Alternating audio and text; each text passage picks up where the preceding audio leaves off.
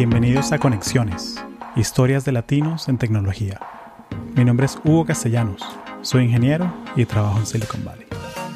Conexiones es un podcast sobre tecnología y la gente que la construye, su carrera profesional, cómo llegaron a donde están y qué harían para llegar ahí si tuviesen que empezar de cero. Porque al final del día no es solo lo que tú sabes, sino a quién conoces en el camino. Acompáñame en este viaje para descubrir el poder de las conexiones. Camilo Moreno, bienvenido al podcast. Moreno Salamanca. Me, llama la atención que siempre usas el Moreno Salamanca, así que como de Camilo Moreno hay muchos, pero el Moreno Salamanca hay uno solo. Exacto, es puro marketing. puro personal branding ahí. sí, sí, sí, sí, sí, sí. es como, es como, es como Katy, que Katy, nuestra amiga Katy, que, que nos conectó, que ella siempre, que sí, no me digan Catherine, dígame Katy. Ese es mi brand. Yo, ya, yo ya sobreviví una que otra regañada por eso. Sí. Llega un momento en que, no sé si es por ser venezolano o, porque somos amigos y tal, yo, yo a veces yo le digo, yo le digo Catherine a propósito, solo para que me regañe así, que sí, sí, sí, Hugo, you should know better. Sí, sí, no. Yo creo que yo he hecho lo mismo, así que... Sí, eso es como que cuando ya hay confianza, olvídate, eso no... Sí, y bueno, entre latinos somos, nos gusta echar chiste y molestar, entonces esas son las cositas que también se meten ahí. Sí, no, y, es parte, es parte como que de la idiosincrasia de uno, ¿no? Que sí, que es que si no hubiese confianza, simplemente no, claro. te, te, echo broma y tal, te trato de usted y ya, pues como que con distancia, ¿no? Sí, no, no, no, de acuerdo. Pero mira, Camilo, eh, cuéntame sobre ti, cuéntame sobre qué, que tienes ahorita al tope de tu mente? Sí, te lo, te lo resumo de la manera más breve. Eh, yo soy de Bogotá, nací en Bogotá. Eh, no tengo el acento tan marcado como el típico colombiano porque me mudé a los Estados Unidos a los 11 años.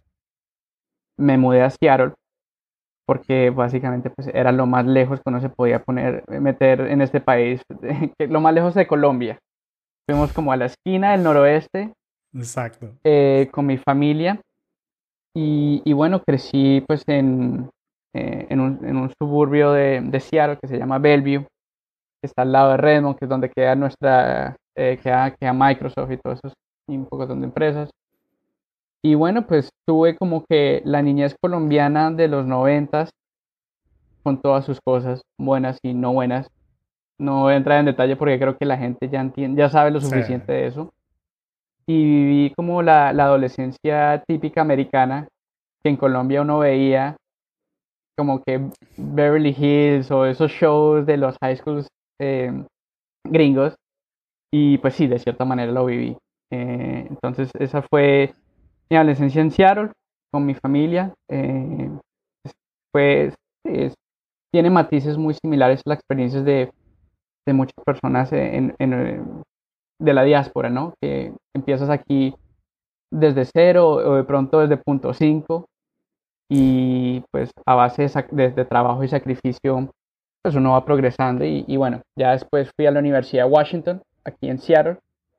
Eh, uno porque pues tenía la fortuna de que tenía una gran universidad pues al lado y dos también para estar cerca de la familia y estudié marketing y entrepreneurship que pues uno se pone a reflexionar son las dos cosas dentro de administración de empresas que tú puedes aprender fuera de la universidad. Exacto. Pero sí, pero yo me di cuenta como de eso, como que ya muy tarde en mi carrera dije, bueno, ya yo termino y X. Eh, y ya al, comenzar, al, terminar la universidad, eh, entré a Boeing, compañía local, pues una de las compañías icónicas de, de esta región. Y trabajé en Boeing si cuentas mis pasantías, trabajé en Boeing como cuatro años, cuatro, cinco, cuatro años y medio. Y tuve una experiencia muy privilegiada en Boeing. Eh, fui parte de un programa como de que agarran gente de la universidad y como que los ponen en un programa de liderazgo acelerado. Entonces cambias de trabajo y de división en la que trabajas cada cuatro meses. Y eso fue lo que me, me abrió las puertas a muchas experiencias. O sea, apoyaba a los equipos de ventas eh, vendiéndole a aerolíneas en Corea. Entonces fui a Corea del Sur y vi un poquito como de las negociaciones.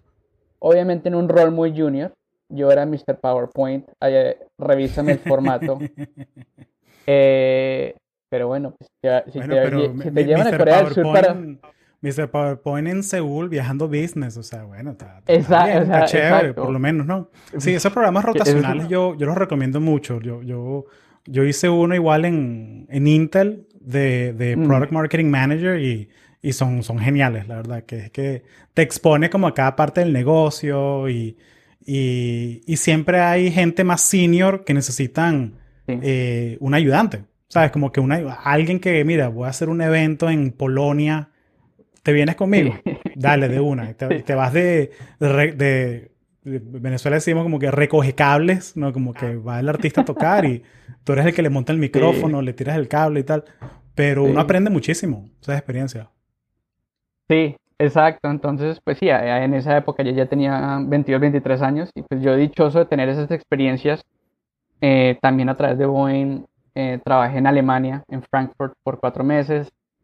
Eh, entonces, ya después de eso y la experiencia privilegiada que tuve en Boeing, sentía que no se alineaba con mis valores como persona en la empresa en sí.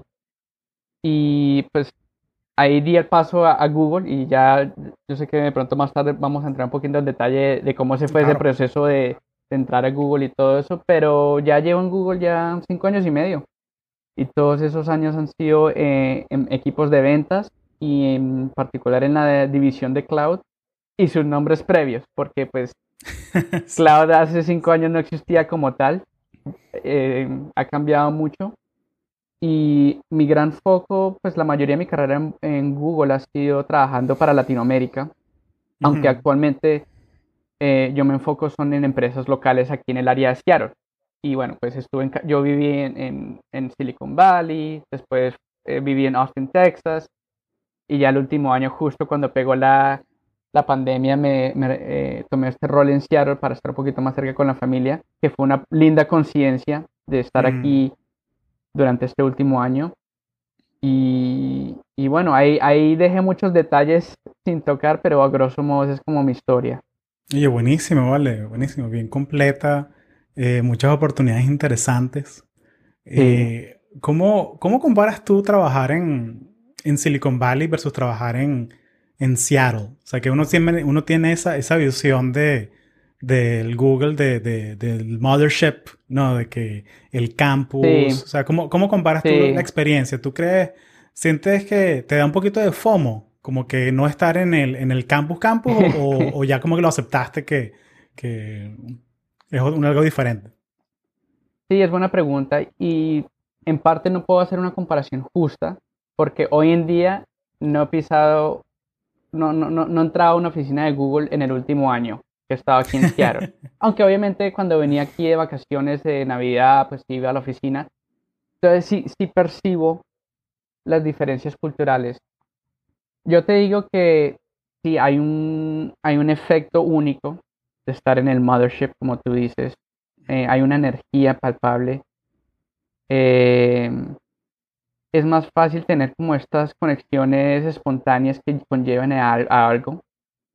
Eh, si yo me pongo a pensar, la mayoría de la comunidad de, gente de Google que, he conocido, como mi amiga Katy, por ejemplo, que, ya mencionamos, eh, la conocí en Silicon Valley y, trabajando en, el Mothership.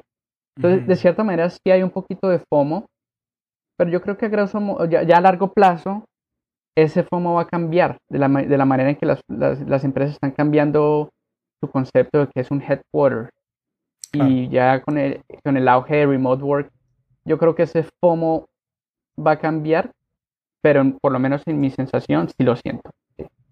Claro. Oye, no, buenísimo. Y bueno, espero que ya, ya cuando estemos vacunados ya puedas pisar la, oficina y, y sí conocer y, todo. Bueno, curiosamente eh, voy a ir el próximo miércoles como más como por curiosidad, porque pues como que las reglas, como que todo está en proceso, ¿no? Entonces es como que tengo que ir, pero tengo que llenar una encuesta online de, si he tenido síntomas, van a tener gente en la puerta midiendo mi temperatura, en eh, la gran parte de la oficina va a estar, o sea, tengo que tener máscara todo el tiempo. Entonces fue, es, va a ser como una excursión. a ver cómo es esa dinámica. el, reconocimiento, sí, de que... Sí, sí, sí, sí. Va a ser interesante. Ahí veremos. Mira, tú, tú acabas de terminar de escribir un, un libro. Sí. De, de Compass. Y mira, me, me, lo leí. O sea, parce, qué cosa más buena. O sea, ese es el libro que a mí me hubiese gustado tener que si en el 2010, 2009, cuando, cuando me estaba graduando en la universidad, hubiese sido increíble. Entonces me, me encanta y quiero que, que me cuentes un poco sobre, o sea, ¿qué te, qué te impulsó a ti a escribir ese libro? O sea, ¿de qué va? Sí, bueno, muchas gracias por, por esa retroalimentación. Es porque es bastante gratificante y porque es como el génesis del libro era escribir el libro que yo quisiera haber leído cuando empecé en Boeing. Eh, entonces, me, alegra que como que fue, esa fue la sensación similar. Eh, te cuento, todo empezó en realidad en octubre, noviembre del año pasado. Em, yo estaba, eh, estaba como en semicrisis existencial fomentada por la pandemia, ¿no? Em, y estuve escuchando un podcast de Tim Ferris, que ah, es uno de mis podcasters favoritos, bueno, autor y podcaster favorito, y trajo a Seth Godin, que es un gurú de, del marketing, eh, autor prolífico, una persona muy lúcida y un escritor muy, muy bueno. Y una de las preguntas que él hizo en ese podcast, eh, él dijo, usualmente la gente reflexiona, se hace la pregunta de reflexión y dice, ¿qué harías si, supieras que no ibas a fallar? Y yo, yo, yo había escuchado esa pregunta años antes y me parece útil, ¿no? Para explorar como que, bueno, ¿a qué te atreverías? Lo que él dijo fue, cambia un poquito esa pregunta y pregúntate, ¿qué harías si fueras a fallar? ¿Qué harías si lo que vayas a hacer falla? Te sale súper mal. Y eh, yo me, esa pregunta yo se, plantó en mi cerebro. Y curiosamente yo, yo justo cuando la escuché, yo iba a hacer como un retreat eh, en una de las islas aquí. Me, fui solo con, con, con mi Kindle, con mi, con mi cuaderno y con un par de canvas para pintar. Eh, fue como un retiro artístico, así.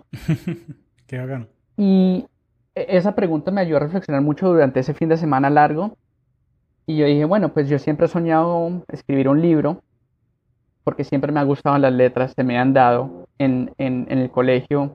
Mi mejores materias siempre fue como que inglés o literatura. O sea, yo matemáticas cero. O sea, probablemente tengo la aptitud para matemáticas, pero e, era, y bueno, ya hablamos, de pronto hablamos de, de, esa eh, sabiduría convencional que uno dice, ah, no, uno ya no es bueno para las matemáticas, entonces no. Pero bueno, regresando al tema. Y, es la cosa que uno imagina que, no, yo no soy bueno para las matemáticas. El, el, man trabaja en Google vendiendo Google Cloud. ¿Sabes? Como que son esas cositas que, que, que si te metes ese, ese, ese guion invisible que te lo repites, que te lo repites, llega un momento en que te lo vas a creer. Exacto, exacto. Pero bueno, al final del día se me han dado siempre se me han dado las letras, siempre he tenido el interés de escribir y como que al final, como que uno tiene el sueño idílico, ¿no? Nobel de literatura, Gabriel García Márquez Jr., eh, eh, Book Tour, eh, pero dije, no, pero en realidad eso no, no, no me importa eso. A mí no me importa el, escribir, publicar un libro por la fama, X. Lo, lo que me importa es que yo tenga un punto de vista o exprese algo que le ayude a alguien o le haga sentir distinto, sentir algo. Y cuando llegué a esa conclusión dije, bueno, pues entonces no hay nada que me esté, no, hay nada que me detenga. Y agregué esa pregunta, ¿qué harías si le fueras a, si, fueras a fallar? digo, bueno, escribo un libro, porque si nadie lo lee, no le hago daño al mundo y no es el fin del mundo para mí. Claro. Entonces eso me animó y después dije, bueno, ¿qué escribo? Y el, el reto que yo tengo es y creo que muchas personas de pronto tienen esto, es, yo soy muy bueno para muchas cosas, pero no excelente en, o sea, yo no soy un genio en una o dos cosas como los ingenieros que son super crack y pues eso es lo que son y es su don y perfecto. Yo tengo, como decimos en nuestros países, cultura general. Eh, entonces eso hace un poquito difícil tener suficiente contenido, pero me dice la reflexión. Yo tenía una carrera muy privilegiada, he aprendido a gente muy interesante y yo soy una persona muy introspectiva. Y también casualmente soy una persona que ha dado consejos a profesionales durante mis 10 años de carrera que tengo actualmente. Al unir esos elementos, como que surgió este libro. Y dije, bueno, pues tengo cosas que por lo menos me han funcionado a mí, que las he pensado bastante y que por lo menos cosas que he compartido en el libro ya le ayudó a, personas a que le he comentado estos conceptos. Entonces ese fue como el, el génesis desde escribirlo a la temática. Listo. Oye, qué chévere, vale. Me, me, encanta eso que, que creo que Tim Ferriss lo decía en uno de sus... De su, si, no fue en 4 Hour Work Week, um, en alguno de sus podcasts, que siempre le preguntan, eh, Tim, quiero escribir un libro, ¿por dónde empiezo? Y él, y él ponía el, el, esta pregunta en la mesa que, mira, tienes que preguntarte ¿qué te duele más?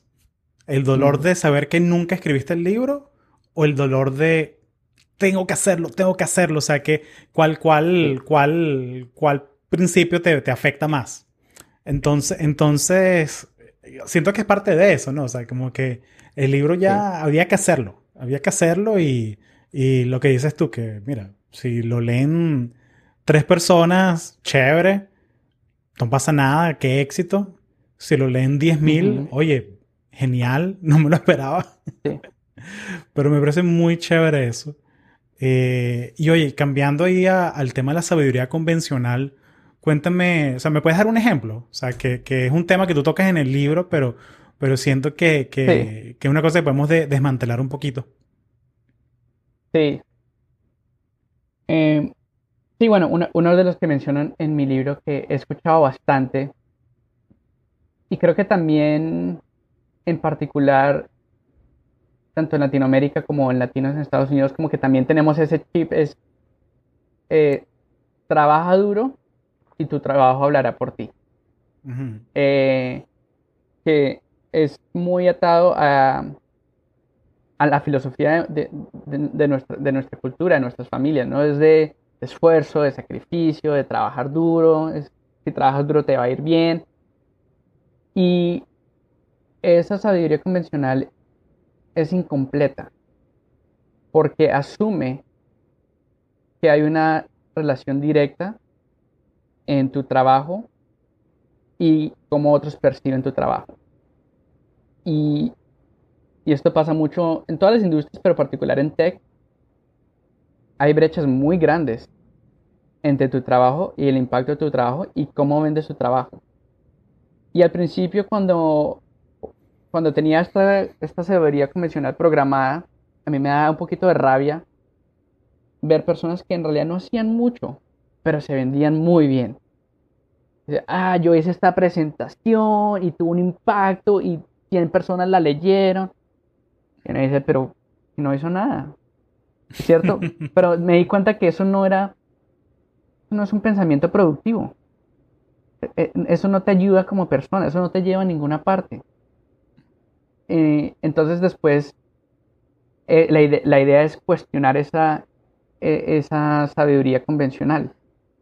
¿Por qué he escuchado esto? ¿Quién me lo dijo? ¿Y cómo lo puedo demostrar? Tratarlo como una hipótesis. Ese, es, por ejemplo, ese es un ejemplo que, que es muy claro y que creo que tiene un efecto corrosivo en la carrera de muchas personas que no entienden el contexto full de lo que significa e, ese, ese, consejo. Claro, y, siento que ahorita, ahorita que, estamos todos trabajando, trabajando remoto, que hay mucha propensidad a trabajar de más, ¿no? O sea, como que sobreenfocarte y que, mira, te levantaste, tomaste un café y te vas, abres la computadora en pijama, como que... Y, siento que no, hay nada más peligroso que eso, o sea, como que... O sea, como que tengo mi casa y, mira, pero es tu casa, o sea, designo un espacio, este es el espacio para trabajar y, yo hago mi, mi 9 a 5 o lo que sea que tu horario, ¿sabes? Pero, o sea, como que delinear la cosa hay que, hay que hacerlo porque si no, si no el, trabajo te va a consumir. Exacto, exacto. Si, si, si, tú, si tú crees que hay una relación directa entre tu nivel de esfuerzo y qué también remunerado o remunerada vas a hacer por ese trabajo, eso es una trampa. Porque vas a terminar diciendo, ah, bueno, pues me voy a levantar a las 7, voy a empezar temprano, voy a darle duro y trabajar hasta las 7, 8, 12, 14 horas. Y eh, eso es lo que llaman aquí en Estados Unidos hustle culture. Dale, dale, dale, dale. Y eso no tiene sentido. Uno puede, o sea, eh, tenemos la capacidad de ser muy inteligentes y estratégicos y decir, no, estas son las cosas que voy a hacer porque tienen bastante impacto y que sé demostrar el impacto. Claro. Y no voy a matarme, e, es, es más eficiente. Eh, porque no, no, es, no, tirando tu esfuerzo ni tus energías, sino canalizándolas. Y al final del día, eso también conlleva a lo que tú hagas en tu trabajo va a tener más impacto. Y que ya uno va a tener la, la sagacidad de, de demostrar ese impacto. O sea, yo no estoy diciendo a la gente, oye, infla los números, miente. no, uno tiene que hacer todo con integridad. Pero a mí me pasó muchas veces que yo pecaba de humilde y de callado y de tonto, honestamente. Y trabajar, yo, o sea, yo ponía los 12, 13, 14 horas al día y al final del día, en retro, o sea, evaluando mi carrera, dije, creo que, creo que no dormí lo suficiente para lo que he logrado. sí. O sea, no. Y, creo que cubrimos varias cosas, porque cubrimos el, esfuerzo, el, el, impacto, medirlo, pero falta una pieza que es que cómo te vendes. Entonces me da curiosidad, o sea, cómo, cómo comunicas tú ese impacto, o sea, cómo eres tú proactivo comunicándote. O sea, me, da curiosidad cómo, qué te funciona a ti. O sea, que, que, que, tu manager no está ahí en el chat ahí, ¿qué estás haciendo? ¿Qué estás haciendo? O sea, como que, ¿qué te funciona a ti? Sí, Yo diría dos o tres cosas. La primera, que es fundamental, es entender el por qué estás haciendo algo. Y el por qué para ti y el por qué para las personas involucradas en lo que estés haciendo. Eh, Por ejemplo, si estás lanzando un producto, ¿por qué? Y, es la o sea, yo, yo, yo, de niño era el niño de los porqués. Y ese hábito no lo no cambió y no va a cambiar. Eh, porque esa es un arma muy poderosa. Parar todo lo que estás haciendo y preguntarte por qué. Al entender por qué, entonces ya uno entiende qué es lo valioso de lo que uno está haciendo para uno y para las personas involucradas. Ya después, si sabes lo que es valioso para las personas involucradas, por ejemplo, tu manager, ya sabes qué tipo de cosas tu manager quiere escuchar. Y no estoy diciendo no le traigas malas noticias o solo trae buenas noticias. No, es entender qué le importa a tu manager, por ejemplo. Claro, o sea, si, tienes, si tienes 15 minutos para hablar con él, asegúrate de mencionar primero las dos cosas que son importantes para él o ella. Exacto. Y si necesitas ayuda. Es muy importante saber pedir ayuda eh, y, y, atreverse a pedir ayuda. Y ahí podemos profundizar en eso si quieres, pero al final del día es es parte de, cómo te comunicas, porque al pedir ayuda también ahí estás demostrando que entiendes las variables de, lo que estás haciendo en tu trabajo y estás buscando más leverage, estás buscando maneras de remover obstáculos. Eso ya demuestra que estás involucrado con tu trabajo y que tienes cierto nivel de, de comprensión lo que estás haciendo. Y por el otro lado, el, segundo tip que yo diría es, entiende cómo cómo prefieren que las personas eh, se comuniquen contigo y viceversa. O sea, por ejemplo, mi manager actual es muy de chat. Al principio se me rayaba porque yo soy una persona que me gusta digerir información y tener bastante contexto, entonces yo prefiero correos. Pero dije, bueno, pues me acomodo. Entonces, yo proactivamente le mando pings en, chat donde le doy uno o dos updates de cómo van mis, mis ventas. Oh, fulanito me, dijo que me firmaba esto mañana, fulanito tengo reunión con Pepito mañana. Lo hago proactivamente. Claro. Porque Le- es, eso le también pone- demuestra que yo entiendo lo que le claro. importa. Claro, le pone FYI, FYI, tal cosa, tal cosa, no action required. O sea, le, le pones que no, Exacto. no tienes O que hacer needed. nada. Exacto, no help needed. Eso, eso. Eso, eso yo lo he tenido que aprender porque mi, mi, mi, mi jefa ahorita, ella es muy, ella está, el término que usan aquí es over-indexing. O sea, ella usa el chat todo el día, para todo el día, tal. Eh, lo bacano es que ella está en el West Coast, entonces, que si, sabes, como que a las 10 de la mañana yo le mando un ping, y son las 7 ya, ella está como Claro. que apenas está como que empezando su día y tal, entonces, ya, ya es como, es como que ya ve todos los updates desde tempranito. Claro. Entonces eso ayuda Claro. bastante. Sí. Y, y bueno, también es, o sea, yo también le he dicho a mi manager, o sea, yo me acomodo, pero también, esto es como también me gusta que me comuniquen. O sea, también es importante establecer barreras, ¿no? Porque al final del día esto no se trata de jerarquías, esto se trata de trabajar efectivamente con personas. Claro. Eh, entonces tam- también no quiero que la gente malinterprete y diga, no, pues yo me acomodo como el, mundo, como el resto del mundo se comunica. Claro, No, esto es una negociación de, de- y, y eso, es, eso es lo que ayuda a que los equipos encajen y que al tener una buena estructura de comunicación entre las personas involucradas en tu proyecto, eso es parte de lo que habilita, eh, entre comillas, vender el proyecto. Y la tercera, la tercera, el tercer tip que yo, que se me ocurrió, que creo que es bastante importante, es uno tiene que saber cómo reconocer el trabajo de los otros. Porque eso ayuda a que la gente reconozca tu trabajo. Cre- Crear ese ciclo virtuoso. Saber agradecer.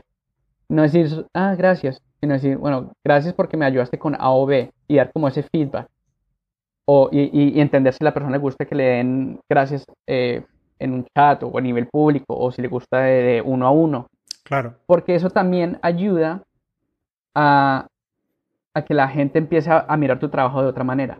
claro. Porque e- e- es la regla re- de recíproco, ¿no? O sea, la Sí, gente sí, quiere claro. también darte las gracias. Entonces van a indagar y explorar tu trabajo. Entonces ya tienes interés en lo que, ya alguien tiene interés en lo que tú estás haciendo. Ujú. Entonces eso también crea ese círculo, círculo virtuoso. Claro, y, y eso, un, un ejemplo bien puntual es que, por lo menos ahorita, eh, hace un par de semanas, y, y esto no es confidencial ni nada, pero estamos teniendo una reunión de, lo- de los OKRs del, del quarter, Ujú.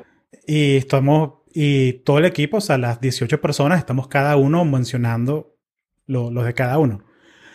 Ujú. Y yo mencioné algo así como que estoy trabajando en esto, estas son la- las acciones clave para llegar a este resultado. Ah, y de paso, fulanita ha sido instrumental en el éxito de esta acción. Eh, así que gracias fulanita por, por, por estar ahí. Y, y es muy chévere ver como, y de manera Sí. sincera, ¿no? Y es muy chévere como que Sí. se le iluminan los ojos porque ahí está mi direct manager y ahí está el direct del direct. O sea, está la directora del equipo. Entonces es como que, conchale, ahorita que estamos todos así tan, tan remotos, eh, eh, si ves esas oportunidades para, para Sí. ser agradecido con alguien, tómalas. O sea, ¿por qué no? Sí. Es crear esos pequeños momentos de felicidad en la vida de todos. O sea, no nos falta problemas. Entonces, entendiendo que no nos faltan problemas, ¿cómo empezamos con nosotros mismos y con nuestro entorno inmediato? Y Sí. eso ese ejemplo que tú mencionaste es una- un perfecto ejemplo de cómo alegrarle el día a alguien. Es simple. Claro.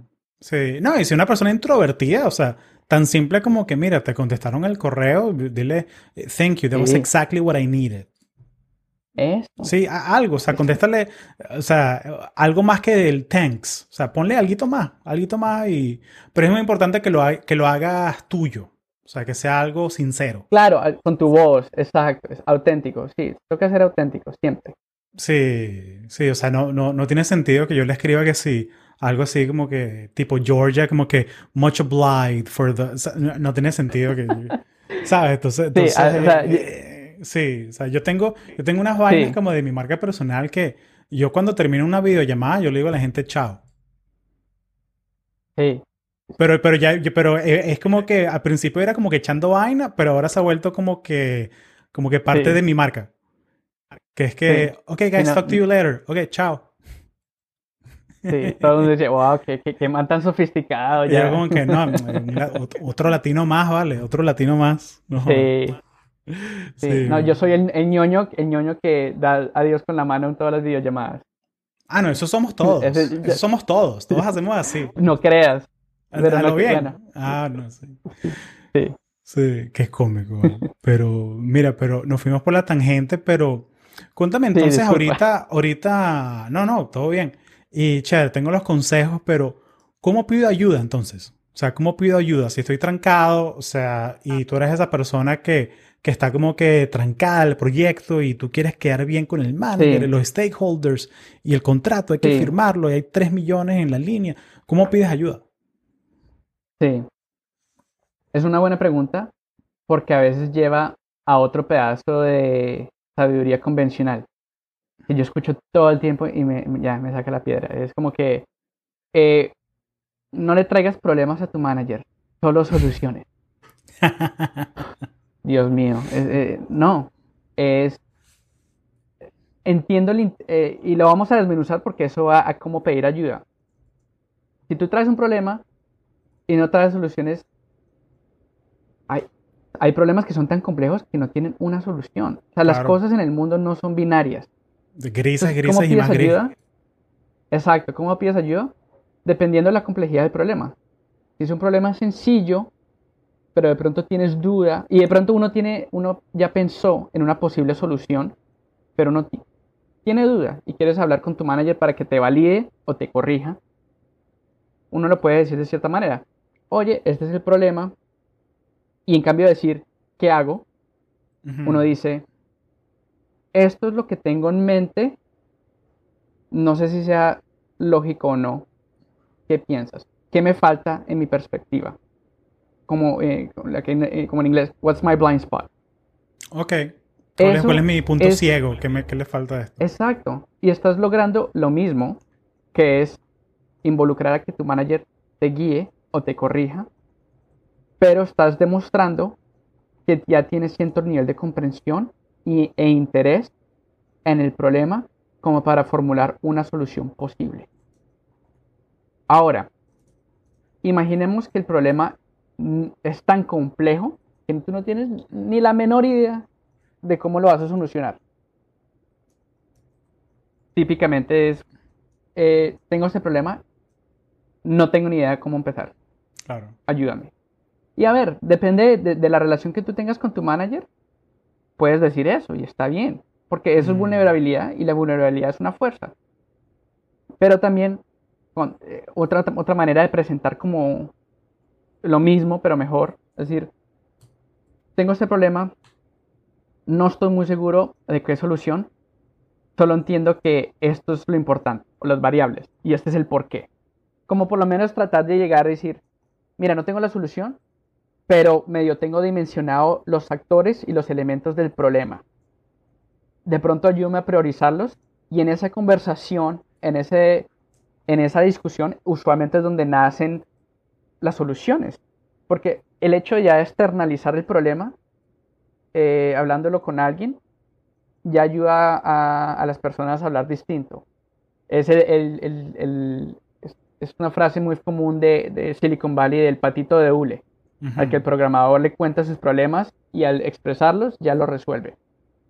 Es lo mismo pero es demostrar por lo menos que tienes cierto nivel de comprensión sobre el problema, por más complejo que sea y así no tenga soluciones. Esos dos cambios, eh, uno, le dan más contexto a tu manager, primero. Entonces, porque el manager, tú también tienes que ponerlo en una posición que te pueda ayudar, que se te sienta útil. Es muy harto cuando alguien viene contigo con un problema y tú no tienes ni idea de qué puedes hacer. Porque dice, no, yo quedo mal y ahora mi, eh, la persona que de mi equipo piensa que soy un idiota. Entonces nadie gana en ese, en ese, escenario. Sí, sí, o sea, dáselo un poquito como en manera vulgar, dáselo un poquito masticado, ¿no? O sea, el, problema, o sea, que... Eso. Por eso, por eso, o sea, hacer un, hacer aunque sea un SWOT análisis, o sea, o el, creo que en español es FODA, que es el de, de o sea, que esas strengths, weaknesses, opportunities, threats, o sea, que le hagas un análisis de, que, de que a quién queremos ayudar, cuáles son los factores. Hazle una lámina, ¿sabes? Como que demuéstrale que, que, que, que, le metiste cabeza a esto antes de, venir, pero igual es un problema. O sea, ¿sabes? O sea, no, no, no, no, por eso la máxima de que no le traiga problemas, solo soluciones, eh, eh, es tan errada. Em, yo le agregaría solamente una, una que escuché una vez y, y yo admito que yo, yo peco de esto a veces, a veces me, me cuesta a mí también, y, y, que, pero me gustó mucho, que es que en una organización, o sea, aparte de, de la, que la comunicación sea, sea healthy, sea sana, es que mira, que las noticias buenas viajan rápido, pero las noticias malas viajan más rápido aún. ¿Sabes? O sea, que, que, que, que, guerra avisada no mata soldados. ¿Sabes? Que, mira, que el prospect no vino a la reunión. No te esperes hasta después del final del día, o sea, de una. ¿Sabes? Que, mira, ¿qué pasó aquí? Pasó esto, tal, tal. ¿Sabes? O sea, que, que, que si tú ves algo así que, mira, la presentación es el lunes y es jueves y no tenemos nada. Ok, flag it. Flag it. Hay que posponerla hay que, cuáles son las opciones, pero de una, o sea, apenas te des cuenta que, que, hay algo, tienes que, que no sea solamente tuyo, o sea, tienes que, alzar la voz.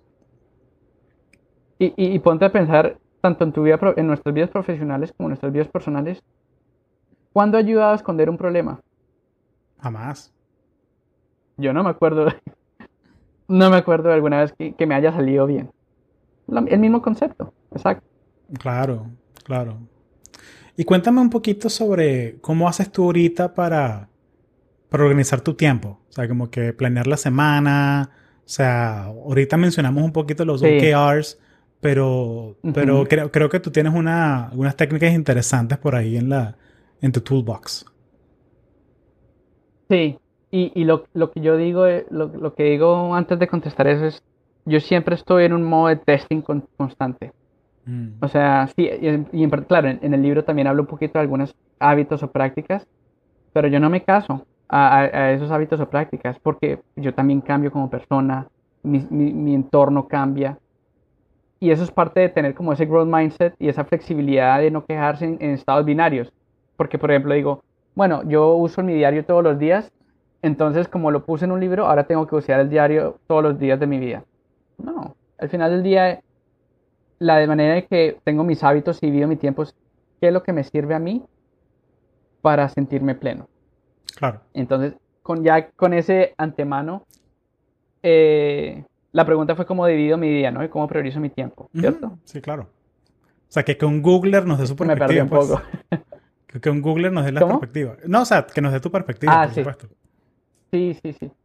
Pues mira, yo, yo priorizo mucho en la mañana porque es donde, yo ya, ya lo he medido, es donde son más productivo.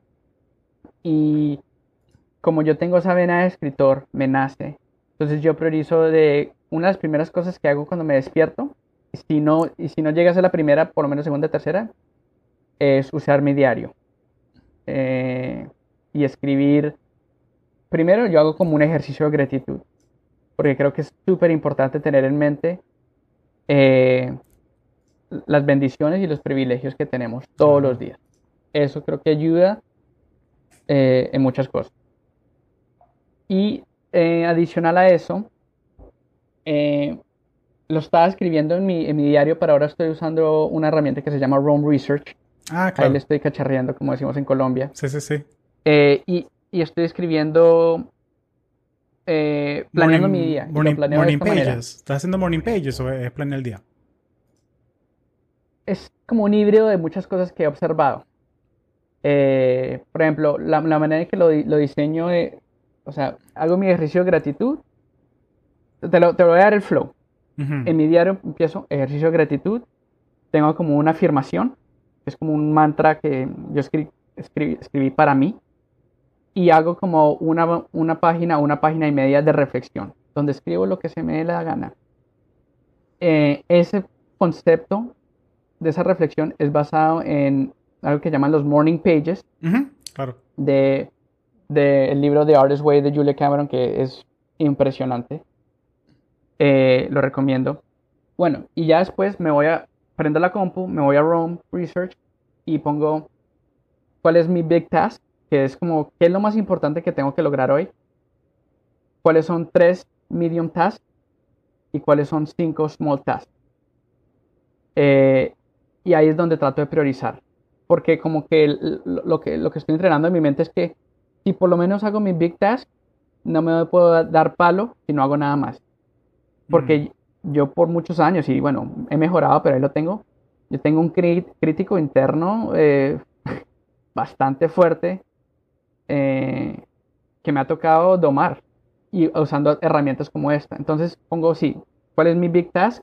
¿Cuáles son tres medium tasks y cinco small tasks?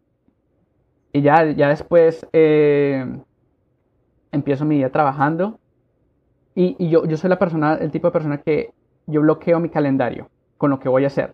No solo si hay reuniones o no. Si, por ejemplo, una meta en mi día es generar la propuesta, si ese es mi big task, tiene que estar en el calendario. Y típicamente le pongo una o dos horas de bloque para asegurar que tengo suficiente tiempo para mi big task. Y, o sea, yo trato de poner todo en el calendario y eso me ayuda mucho, porque mm. como que al, referirme a mi, a mi, calendario durante el día, me doy cuenta de, a qué ritmo voy. Eh, y también en el calendario pongo cosas no relacionadas como el trabajo, pero que son importantes para mí, como hacer ejercicio. Yo pongo tiempo para hacer ejercicio. O compartir con mi mamá. O ver, o ver televisión. O estudiar un curso. Entonces todo va en mi calendario y eso me ayuda a priorizar mucho, bastante. Sí, no, time blocking es, genial. Eh, sí, yo, yo, hago algo parecido. Yo, yo agarro mi. Eh, no sé si leíste el libro, es el de Eat the Frog, que, que es de. que es uno de esos, que es que tú. No lo leí, pero he escuchado. Pero la, la, estrategia es esa, que es que. Que es que, mira, que cuál es el mejor momento del día para comerte un sapo. Por la mañana, porque ya te lo hiciste y olvídate, ¿sabes? Como que ya lo superaste. Entonces es un poquito graciosa esa, esa, imagen, pero es, es, básicamente, mira, la cosa que más, más horrible que tienes que hacer, lo más difícil, hazlo primero. Hazlo primero. O sea, no, no, no tiene que ser la mañana. O sea, si te paras a las 11 de la mañana, te funciona igual. Pero hazlo primero, sal de esa vaina. Mira, como que qué pereza, tengo que llamar al seguro porque el banco tal. Hazlo primero. No lo dejes para el final porque si lo dejas para el final del día, tienes como que todo el día para psych yourself out, como que para convencerte de que no es importante. De que no, yo lo hago mañana y Luego te das cuenta y tienes como que dos semanas que con esa vaina, como que, coño, mañana tengo que pagar los impuestos, ¿verdad? Y tengo que llenar la planilla y no la llené. ah, no, bueno. Entonces, para evitar esas cosas, como que cada día tiene un, para mí, o sea, tiene como un, un sapo. Pues una cosa que es como que administrativa o algo como que, que me da fastidio y, y, lo hago primero. Lo hago primero y, como que me doy una palmadita en la espalda este, porque lo hice y, y, ahora sí voy a mi trabajo, trabajo. Pues. Y eso crea un ciclo virtuoso, porque ya lograste algo en tu día. Como dices, bueno, ¿qué, sigue? Claro. E, e, ese cambio, e, eso, eso impacta bastante. Sí, no, y puede ser un hábito. O sea, puede ser que tú quieres empezar a correr y, y, bueno, tu sapo por la mañana puede ser que, bueno, me pongo los zapatos de correr y le doy una vuelta a la cuadra. Perfecto hazlo y check. Y empiezas tu día como que, concha, le tengo más fuerza de voluntad, como que, como que lo dije que lo iba a hacer y lo hice. ¿Sabes? Como que esas, esas cositas, eh, me encanta esa, esa frase, el círculo virtuoso, lo vas armando tú. Y lo que yo te digo, por ejemplo, esta mañana me pasó, yo, o sea, esta mañana dije, ¿cuál es, cuál es mi sapo? Y no, pues tengo que correr porque estoy entrenando para triatlón me toca correr. Toca. Y dije, no, pero es que tengo esa entrevista, de pronto lo hago después de la entrevista. Y dije, no, no, no, no, ya tú te conoces, conoces tu energía, trágate el sapo y por eso me fui a correr. Y, entonces ya siento que pues en la tarde no puedo hacer nada y pues fue un día relativamente productivo. Claro.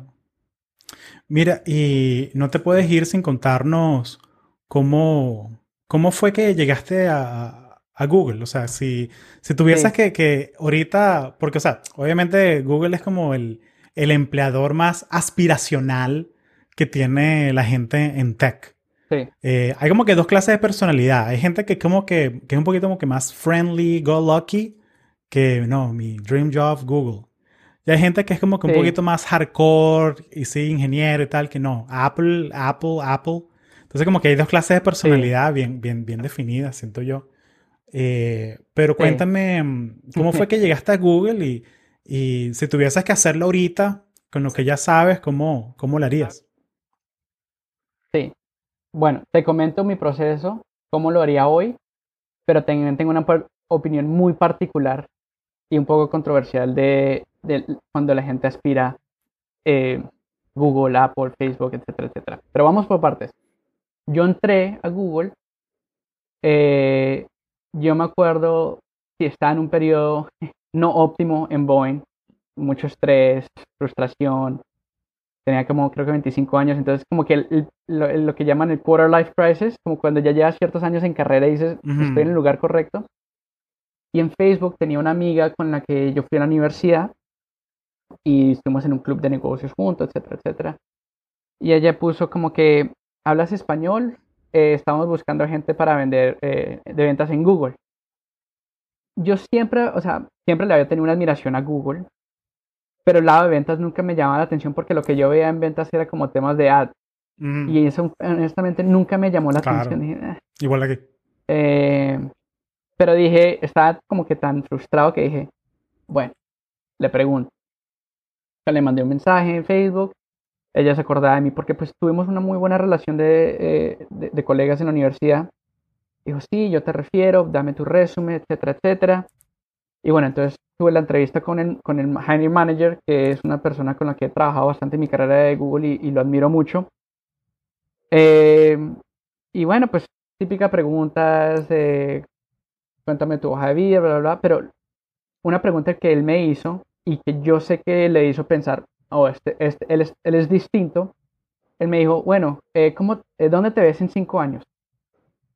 Que es una pregunta como estándar. Sí. Pero yo le dije, eh, pues no sé si está en Google, probablemente ya tenga mi propia empresa. Entonces, como que usualmente si tú estás en una entrevista y si Google en teoría es una de tus dream companies, tus compañías de sueño, tú probablemente no le vas a decir a la persona que te va a contratar, ¿Dónde te ven cinco años? Eh, aquí no. Eh, pero el hecho de... Y no lo medí, o sea, dije lo que, lo que pensaba, porque pues, sí, es lo que una, pienso. Una conversa, ¿no? Exacto. Eh, pero bueno, eso como que le ayudó a, verme distinta porque yo no tenía experiencia en ventas. Yo nunca había vendido algo oficialmente. O sea, yo había trabajado barista en Starbucks.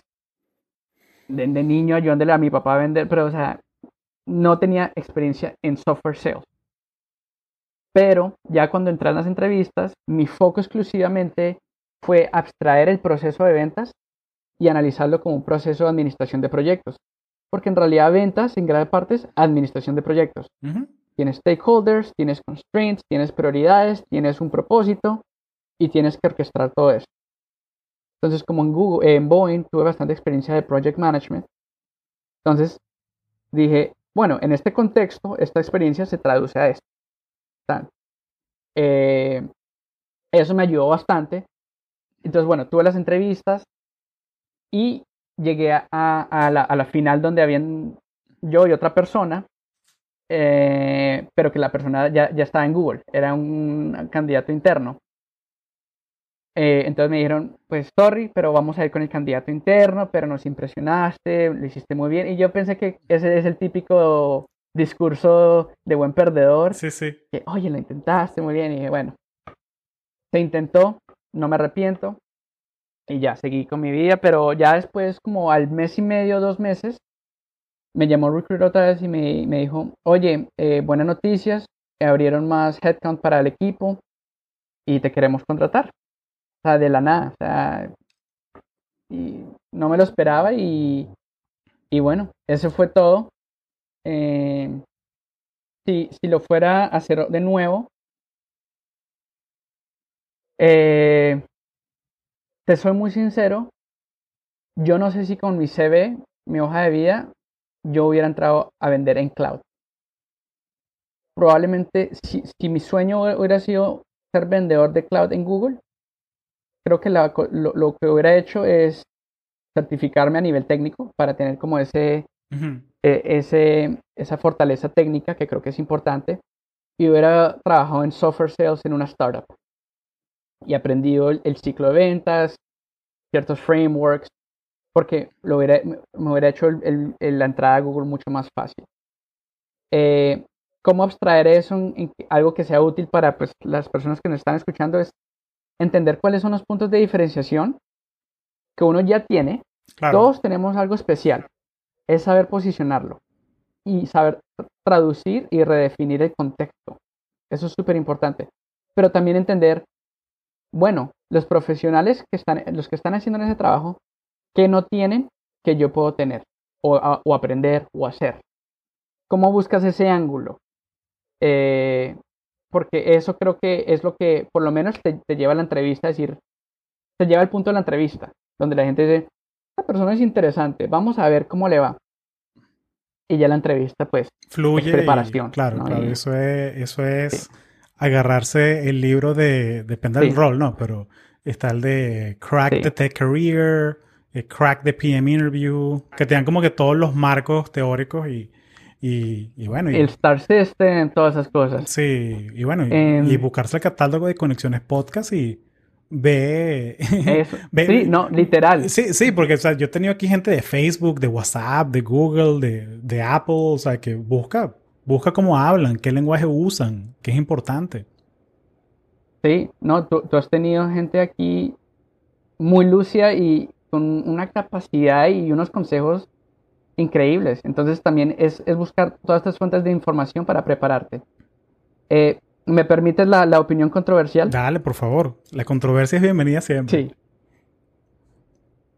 Yo escucho muy frecuente, con mucha frecuencia, y me pasaba cuando viajaba a Latinoamérica con Google. Todo el mundo, oh, wow, Google, increíble.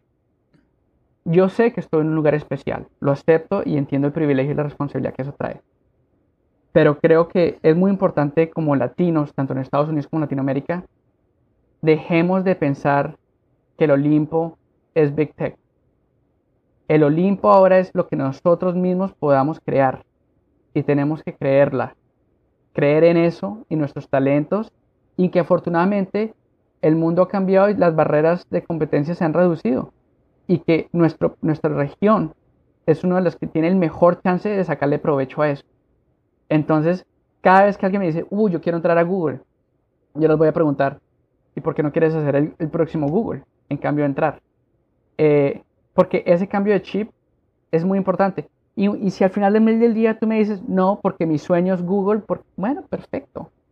Pero cambiemos eh, que el, el, base de nuestras aspiraciones sea estar en Big Tech y que la base de nuestras aspiraciones sea crear proyectos, empresas, iniciativas de nuestra región propias con nuestro talento que es, es muy, muy, muy bueno.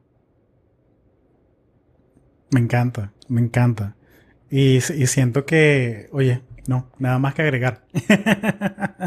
totalmente alineado, totalmente alineado. Esa, o sea, esa mentalidad como que, no sé, como que, como que el, como que el hielo aquí es más frío. No, el hielo aquí es igual de frío que allá, ¿sabes? O sea, es, solamente que, el branding que le hacen, ¿no? O sea, tú puedes hacer grandes cosas trabajando en empresas pequeñas. O sea, tú puedes tener un impacto genial eh, trabajando en un startup. Eh, y bueno, y mira, y, el tiempo es limitado. O sea, tienes que enfocarte en que quieres gastar la energía, tu tiempo, tus oportunidades. Sí, y los nombres y las instituciones en mi concepto, cada día son menos importantes, pero lo que siempre va a ser importante es el impacto que tú creas. Punto. Sí. tu, marca, tu marca personal, o sea, al final del día no es Boeing la institución, no es Google, es Camilo Moreno Salamanca, el autor. ¿Sabes? O sea, que tú eres el, el, el, el, startup, de cierta manera, ¿no? Tú eres tu propio startup. Exacto. Exacto. Buenísimo. Listo, Camilo. Este, mira, muchas gracias. Eh, aquí en la descripción del, show, del link del video, vamos a poner tu, libro, eh, The Compass, para que la gente vaya, en, lo busquen en Gumroad. Super fan de Gumroad, una plataforma, si no la conocen, es para autores, gente que hace libros, que quiere, no quiere venderle su alma a Amazon, eh, sino que quieren, ¿sabes? tener ahí su, libro, su, su PDF independiente. Está bueno, me encantó esa modalidad que pusiste de que puedes poner tu propio precio. igual cuando, cuando lo escuchen, capaz ya tienes un precio fijo ahí, pero aquí está el link para que vayan y lo busquen. Eh, la verdad me encantó, me gustó mucho, me encantó la conversa. Eh, Camilo, eh, ¿algo más que le quieras dejar a, a, estos latinos en tech que están emocionados por entrar a la industria?